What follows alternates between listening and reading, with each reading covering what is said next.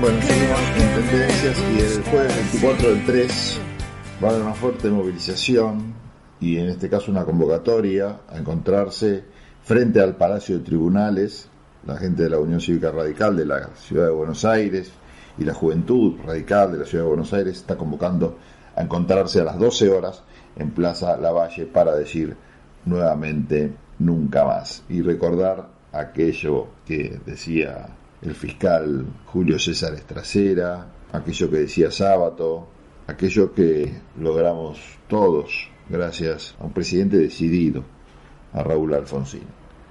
Decidido con convicciones y con valor, ¿eh? en ese momento no era como ahora que es, como dicen algunos, cazar leones en el zoológico.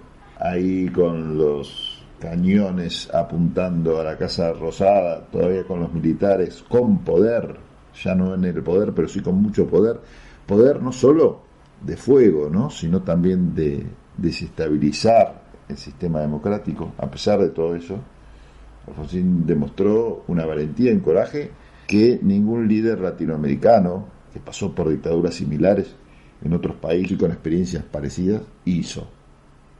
Mucho tiempo le llevó a los países tomar ese valor y ese coraje que dirigentes de la talla de Raúl Alfonsín tuvieron en aquel momento.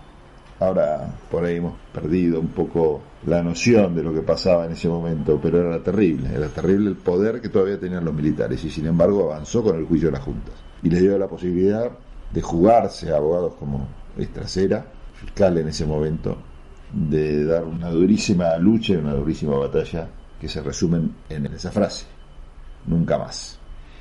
Escuchemos lo que decía Estracera de paso. Señores jueces, este proceso ha significado, para quienes hemos tenido el doloroso privilegio de conocerlo íntimamente, una suerte de descenso a zonas tenebrosas del alma humana, donde la miseria, la, abyección y el horror registran profundidades difíciles de imaginar antes y de comprender después. Dante Alighieri, en la Divina Comedia, reservaba el séptimo círculo del infierno para los violentos, para todos aquellos que hicieran un daño a los demás mediante la fuerza. Y dentro de ese mismo recinto sumergía en un río de sangre hirviente y nauseabunda cierto género de condenados, así descritos por el poeta. Estos son los tiranos que vivieron de sangre y de rapiña. Aquí se lloran sus despiadadas faltas. Yo no vengo ahora a propiciar tan tremenda condena para los procesados. Si bien no puedo descartar que otro tribunal de aún más elevada jerarquía que el presente se haga oportunamente cargo de ello. Me limitaré a fundamentar brevemente la humana conveniencia y necesidad del castigo. Sigo a Oliver Wendell Holmes cuando afirma la ley amenaza con ciertos males si uno hace ciertas cosas. Si uno persiste en hacerlas, la ley debe infligir estos males con el objeto de que sus amenazas continúen siendo creídas. El castigo, que según ciertas interpretaciones no es más que venganza institucionalizada, se opone de esta manera a la venganza incontrolada. Si esta posición nos vale ser tenidos como pertinaces retribucionistas, asumiremos el riesgo en la seguridad de que no estamos solos en la búsqueda de la deseada ecuanimidad. Aún los juristas que más escépticos se muestran respecto de la justificación de la pena, pese a relativizar la finalidad retributiva, terminan por rendirse ante la realidad. Podemos afirmar entonces con Gunther Strattenberg que aun cuando la función retributiva de la pena resulte dudosa, fácticamente no es sino una realidad. La necesidad de retribución en el caso de delitos conmovedores de la opinión pública no podrá eliminarse sin más. Si estas necesidades no son satisfechas, es decir, si fracasa, aunque solo sea supuestamente la administración de la justicia penal, estaremos siempre ante la amenaza de la recaída en el derecho de propia mano o en la justicia del hinche. Por todo ello, señor presidente, este juicio y esta condena son importantes y necesarios para la nación argentina que ha sido ofendida por crímenes atroces. Su propia atrocidad torna monstruosa la mera hipótesis de la impunidad, salvo que la conciencia moral de los argentinos haya descendido a niveles tribales Nadie puede admitir que el secuestro, la tortura o el asesinato constituyan hechos políticos o contingencias del combate. Ahora que el pueblo argentino ha recuperado el gobierno y control de sus instituciones, yo asumo la responsabilidad de declarar en su nombre que el sadismo no es una ideología política ni una estrategia bélica, sino una perversión moral. A partir de este juicio y esta condena, el pueblo argentino recuperará su autoestima, su fe en los valores en base a los cuales se constituyó la nación y su imagen internacional severamente dañada por los crímenes de la represión ilegal. Por todo ello, también este juicio y esta condena son importantes y necesarios para las Fuerzas Armadas de la Nación. Este proceso no ha sido celebrado contra ellas, sino contra los responsables de su conducción en el periodo 1976-82. No son las Fuerzas Armadas las que están en el banquillo de los acusados, sino personas concretas y determinadas, a las que se le endilgan delitos concretos y determinados.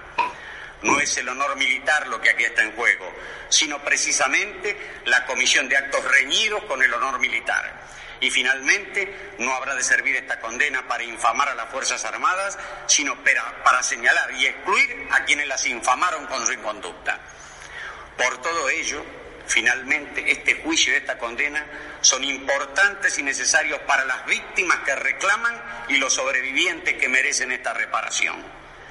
No se trata, por supuesto, de revivir viejos slogans, como aquel de que la sangre derramada no será negociada que sirvió para justificar tantas atrocidades. No se trata ahora de negociar nada porque nada se está negociando. Se trata simplemente de que a partir del respeto por la vida y el sufrimiento de cualquier ser humano, restauremos entre nosotros el culto por la vida. Los argentinos hemos tratado de obtener la paz fundándole en el olvido y fracasamos. Ya hemos hablado de pasadas y frustradas amnistías. Hemos tratado de buscar la paz por vía de la violencia y el exterminio del adversario y fracasamos. Me remito al periodo que acabamos de describir. A partir de este juicio y de la condena que propugno, nos cabe la responsabilidad de fundar una paz basada no en el olvido, sino en la memoria, no en la violencia, sino en la justicia. Esta es nuestra oportunidad y quizá sea la última. Por estas consideraciones, acuso a los aquí procesados por los delitos que han sido objeto de calificación y solicito que al fallar en definitiva se los condene a las siguientes penas. Jorge Rafael Videla, reclusión perpetua con la más la accesoria del artículo 52 del Código Penal. Emilio Eduardo Macera, reclusión perpetua con más la accesoria del artículo 52 del Código Penal. Orlando Ramón Agosti, reclusión perpetua con más la accesoria del artículo 52 del Código Penal. Roberto Eduardo Viola, reclusión perpetua. Armando Lambruschini, reclusión perpetua. Leopoldo Fortunato Galtieri, 15 años de prisión. Omar Rubén Grafiña, 15 años de prisión. Jorge Isaac Anaya, 12 años de prisión. Basilio Lamidoso, 10 años de prisión para todos con accesorias legales y costas. Señores jueces, quiero renunciar expresamente a toda pretensión de originalidad para cerrar esta requisitoria. Quiero utilizar una frase que no me pertenece, porque pertenece ya a todo el pueblo argentino. Señores jueces, nunca más. Silencio en la sala.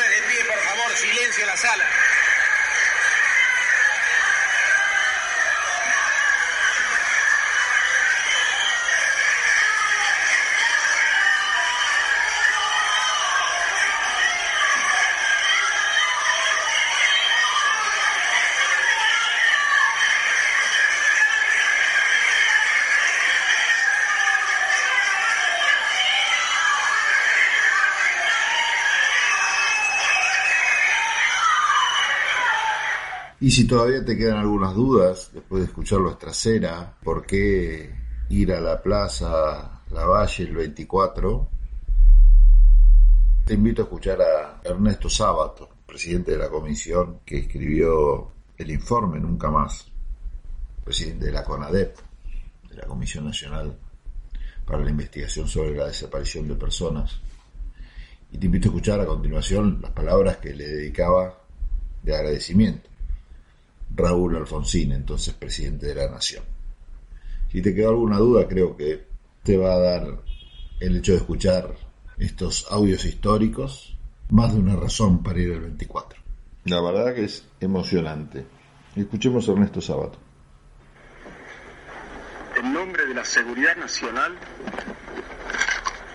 miles y miles de seres humanos, generalmente jóvenes y hasta adolescentes, pasaron a integrar una categoría tétrica y fantasmal, la de los desaparecidos. Palabra, triste privilegio argentino, que hoy se escribe en castellano en toda la prensa del mundo. Arrebatados por la fuerza, dejaron de tener presencia civil. ¿Quiénes exactamente los habían secuestrado? ¿Por qué? ¿Dónde estaban? No se tenía respuesta precisa a estos interrogantes. Las autoridades no habían oído hablar jamás de ellos, las cárceles no los tenían en sus celdas, la justicia los desconocía y los sabios corpus solo tenían por contestación el silencio. En torno de ellos crecía un ominoso silencio.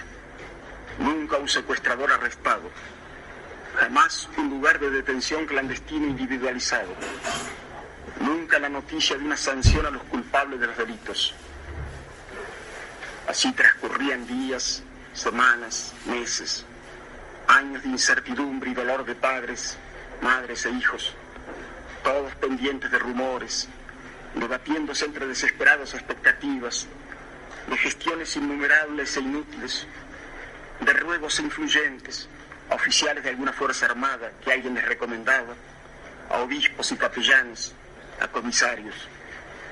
La respuesta era siempre negativa. En cuanto a la sociedad, iba arraigándose la idea de la desprotección, el oscuro temor de que cualquiera, por inocente que fuese, podía caer en aquella infinita casa de brujas, apoderándose de unos el miedo sobrecogedor y de otros una tendencia consciente e inconsciente a justificar el horror. Por algo será, se murmuraba en voz baja, como queriendo así propiciar a los terribles e inescrutables dioses, mirando como apestados a los hijos o padres del desaparecido. Sentimientos, sin embargo, vacilantes, porque se sabía de tantos que habían sido tragados por aquel abismo sin fondo, sin ser culpables de nada, porque la lucha contra los subversivos, con la tendencia que tiene toda clase de brujas o de endemoniados, se había convertido en una represión demencialmente generalizada porque el epíteto de subversivo tenía un alcance tan vasto como imprevisible. En el delirio semántico todo era posible. Desde gente que propiciaba una revolución social hasta adolescentes sensibles que iban a villas miserias para ayudar a sus moradores. Todos caían en la redada. Dirigentes sindicales que luchaban por una simple mejora de salarios.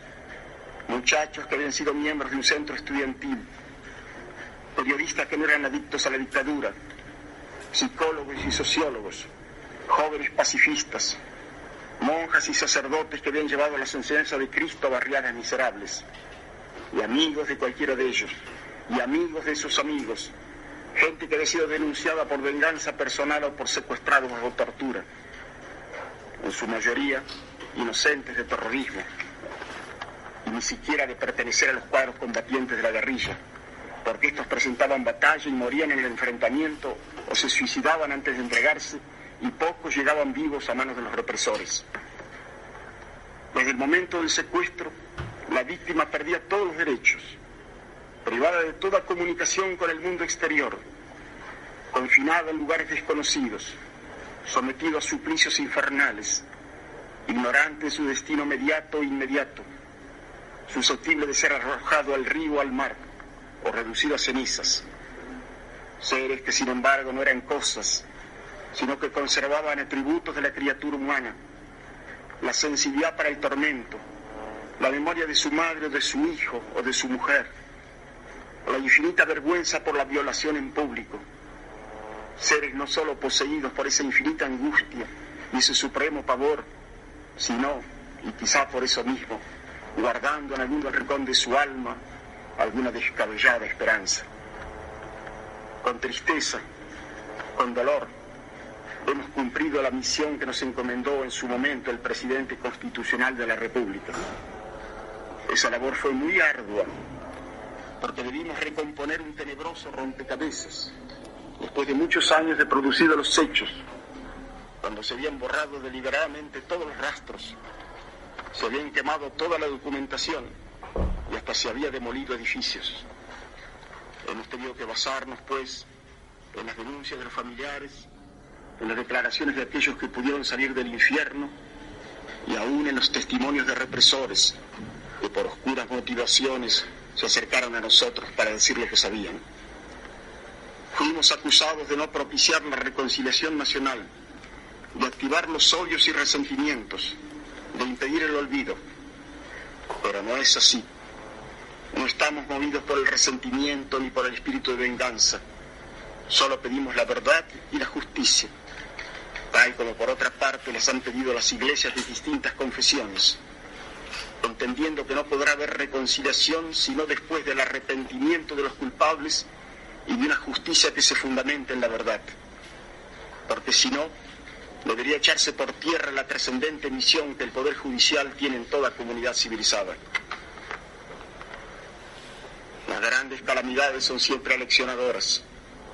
Y sin duda el más terrible drama que en toda su historia sufrió la nación durante el periodo que duró la dictadura militar, iniciada en marzo de 1976, servirá para hacernos comprender que únicamente la democracia es capaz de preservar a un pueblo de semejante horror, y solo ella puede mantener y salvar los sagrados y esenciales derechos de la criatura humana. Únicamente así podremos estar seguros de que nunca más en nuestra patria se repetirán hechos que nos han hecho trágicamente famosos en el mundo civilizado.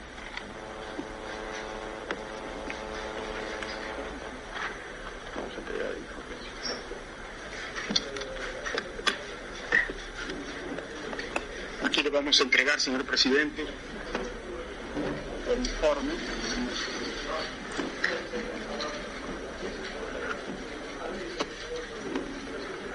las carpetas anexas.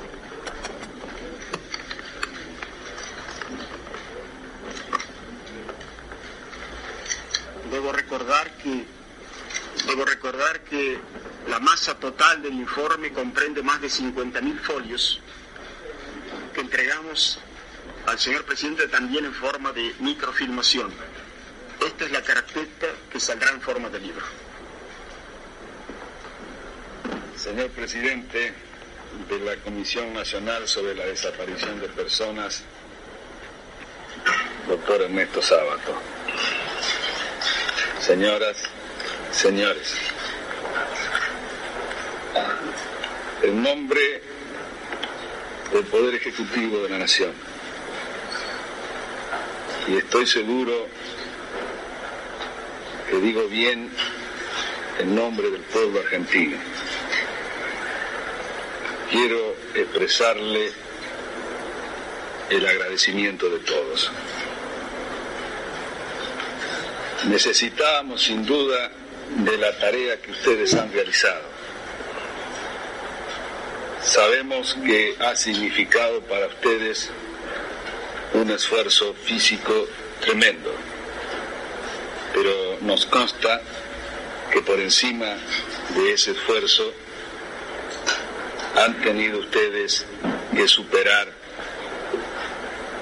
algo que es mucho más fuerte. Han tenido que superar el agobio del dolor con el que se han encontrado a través de todos estos días de tan intenso trabajo. El país necesitaba en consecuencia este ejemplo de ustedes, así como necesita saber la verdad acerca de lo que pasó. Porque sobre la base de la mentira o de la oscuridad no podemos construir la unión nacional. Y solamente sobre la base de la verdad y de la justicia es que podemos encontrarnos en la reconciliación, tomados, ¿por qué no?, de la mano de la bondad. Yo creo que lo que ustedes han hecho ha entrado en la historia de nuestro país. Constituye un aporte fundamental para que de aquí en adelante los argentinos sepamos cabalmente, por lo menos, cuál es el camino que jamás deberemos transitar en el futuro, para que nunca más el odio, para que nunca más la violencia perturbe, conmueva y degrade a la sociedad argentina. Yo sé muy bien que no todos van a estar conformes.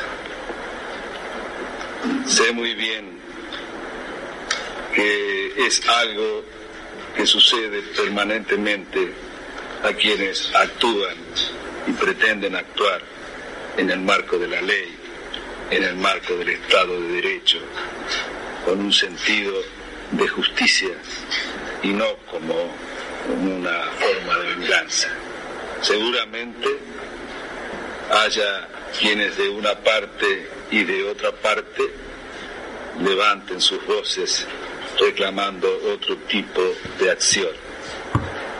Pero tengo la más absoluta convicción de que la enorme mayoría de los argentinos está en estos momentos agradeciéndoles el esfuerzo y tengo también la seguridad que en el futuro nuestros hijos recordarán los nombres de cada uno de ustedes porque a través de este esfuerzo y con el ejemplo han señalado al mismo tiempo que el camino que no, debía tomarse, también un ejemplo para cada uno en cuanto a la necesidad de asumir responsabilidades, que es la forma de participación que reclama la democracia.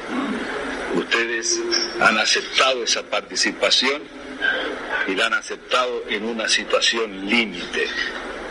Ustedes han transitado estos meses duros y difíciles cumpliendo con nobleza una obligación de ciudadanos que está eh, más próxima del heroísmo que del esfuerzo.